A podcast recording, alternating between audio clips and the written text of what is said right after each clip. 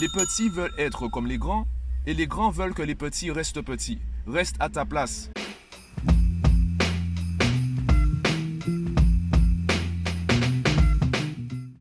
Hier, j'ai posé une question intéressante sur Instagram et j'ai eu des réponses intéressantes. La question c'était, pour ceux qui ont des enfants, est-ce que devant ton enfant, tu parles d'économie, de business, de politique, ou au contraire, est-ce que tu exclus ton enfant de ce genre de discussion? Alors, comment m'est venue l'idée de cette question et pourquoi j'aimerais t'en parler aujourd'hui? En fait, euh, ben, récemment, j'étais dans un restaurant où il y avait euh, un groupe, je ne sais pas si c'était une famille ou si c'était un groupe d'amis. En tout cas, il y avait environ une douzaine d'adultes et une dizaine d'enfants. Il y avait une grande table pour les adultes et une grande table pour les enfants. Et le fait de les observer, les observer discrètement évidemment, hein, je voudrais pas me faire exclure du restaurant, euh, le fait de les observer, je me suis rappelé toutes les fois où on a dit, où j'ai dit un enfant, c'est une conversation pour adultes, sors de là. Tu n'as rien à faire là. Tu es exclu de la discussion. Alors évidemment, tu vas peut-être me dire c'est normal de dire cela, un enfant n'a pas sa place là. Euh, en fait, c'est normal si l'enfant essaye de, de participer à la discussion parce qu'il n'a pas autant de connaissances que nous. Sauf que si tu l'exclus de la discussion, à quel moment il aura les connaissances?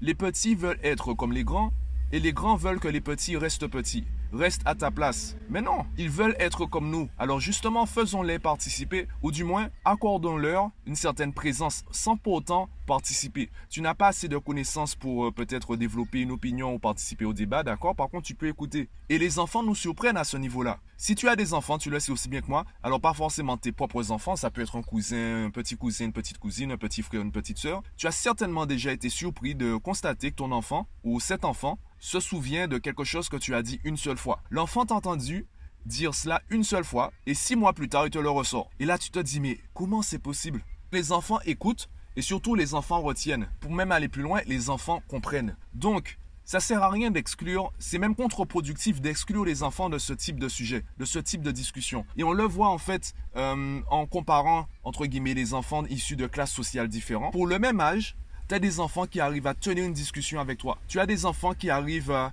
avoir un œil critique concernant peut-être euh, la valeur financière d'un objet ou d'un service, d'un produit ou d'un service. Il y a des parents qui vont rencontrer d'autres parents et qui vont dire Ah, toi, tu as trop de la chance avec ton enfant. C'est quoi cette histoire de chance? C'est vrai qu'il y a différents profils d'enfants, c'est vrai qu'on a chacun une personnalité, c'est vrai qu'il y a différents types d'intelligence. Est-ce que pour autant, on peut dire, on peut se permettre de dire à un parent, tu as de la chance avec ton enfant Où est la part de l'éducation? Où est la part du conditionnement de l'environnement? Je trouve abusé de penser que pour le même âge, deux enfants c'est normal qu'ils soient aussi différents l'un de l'autre. Non, je pense que ça dépend énormément de l'environnement, du type de discussion que tu as avec ton enfant. À la maison, est-ce que tu te contentes, ou même lorsque tu rencontres tes amis ou il y a les repas de famille, est-ce que vous vous contentez de survoler les sujets sérieux et vous approfondissez les sujets euh, peut-être un peu plus légers? Ou au contraire, vous avez des discussions intéressantes, vous parlez de, de votre travail ou carrément de l'économie, vous parlez de l'entrepreneuriat, vous parlez de... Vous avez vraiment une vision critique de la société. Et c'est là que tu vois que si tu arrives à faire ça toi-même, enfin déjà, si toi tu ne le fais pas, il y a très peu de chances que ton enfant le fasse. Généralement, et je dis généralement pour être prudent, puisqu'à la base j'ai même envie de dire tous les enfants que j'ai rencontrés, tous les enfants que j'ai rencontrés qui étaient entre guillemets éveillés, leurs parents étaient éveillés. Le cas où l'enfant est l'inverse des parents, ce cas-là est tellement rare qu'il est pratiquement négligeable. Maintenant, quand je parle d'éveil, quand je parle de conscience, c'est pas un résultat garanti. C'est pas parce que tu parles de médecine H24 à un enfant qu'il va devenir médecin. On le voit avec euh, des enfants qui étaient ingénieurs euh, dans certains pays africains. D'ailleurs, les experts le disent dans le monde. La raison pour laquelle il y a autant de surdoués, de génies qui naissent dans les pays du tiers-monde, c'est parce qu'ils ne passent pas leur journée à l'école ils passent leur journée à hum, utiliser des objets, ne serait-ce qu'en hum, Inde où tu as beaucoup d'enfants en fait qui se lancent dans l'informatique, ce n'est pas parce qu'ils sont forts ou ils sont génétiquement programmés pour être bons en informatique, c'est juste que hum, vu l'environnement dans lequel ils sont, quand ils utilisent un ordinateur, ils sont tellement contents qu'ils l'utilisent à fond. Toute l'énergie qu'ils ne mettent pas à l'école, ils le mettent à comprendre l'ordinateur. Donc forcément, ils vont plus loin et plus vite que ton enfant qui, lui, passe ses journées à l'école à apprendre plein de matières différentes. Donc si on devait évaluer le niveau général, peut-être que ton enfant a un niveau supérieur au leur. Par contre, en informatique, c'est clair qu'ils sont supérieurs. Après, c'est un débat. Est-ce que euh, après, voilà, la personnalité de l'enfant. Euh, je suis pas sûr que donner un ordinateur à tous les enfants et les laisser s'amuser avec jusqu'à qu'ils deviennent des informaticiens, je suis pas sûr que ce soit une méthode euh, super efficace. Je pense que c'est la méthode 1 pour 1 million. On donne l'ordinateur à un million d'enfants.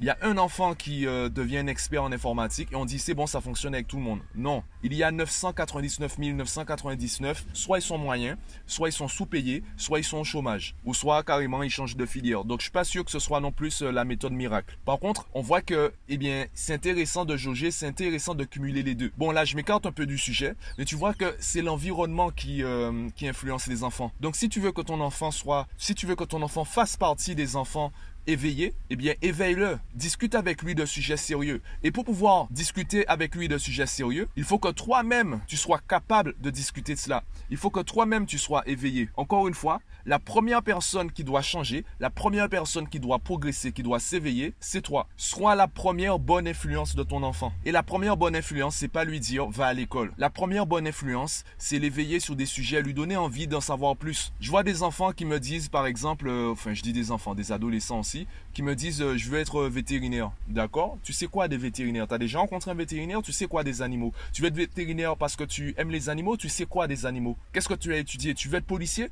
Tu connais quoi de la police? Tu connais quoi de la justice? Est-ce que tu sais quelles sont les épreuves? Est-ce que tu sais ce qu'on demande à un policier de faire et d'avoir et d'être? Tu veux être euh, avocat? Tu veux être footballeur professionnel? Tu sais quoi de tout ça? Est-ce que tu as continué des recherches? Et quand je parle de recherche, je parle pas uniquement des études, je parle pas uniquement des diplômes. Je parle de, de l'état d'esprit, je parle de la dimension de vraiment de l'environnement de ces personnes, du quotidien de ces personnes. Ça se trouve, tu veux être prof de maths, mais tu veux pas travailler dans une école tu veux pas travailler dans l'éducation nationale. C'est ce qui m'est arrivé. J'étais convaincu d'être, euh, de vouloir être professeur de maths. Et quand j'étais confronté à la réalité des profs, je me suis dit non, c'est pas là que je veux être. Donc finalement, j'ai changé. Heureusement, mon ambition collait avec ma personnalité, collait avec mes centres d'intérêt. Donc je ne suis pas trop éloigné de tout cela. Par contre, c'est clair que ben, je ne serai jamais prof. Je ne serai jamais prof ni dans un collège, ni dans un lycée, ni dans une école primaire, ni dans une université. Car cet environnement-là ne me convient pas. Donc si tu veux que ton enfant soit assez éveillé pour faire ce de choix, pour qu'il puisse faire les bons choix tout de suite,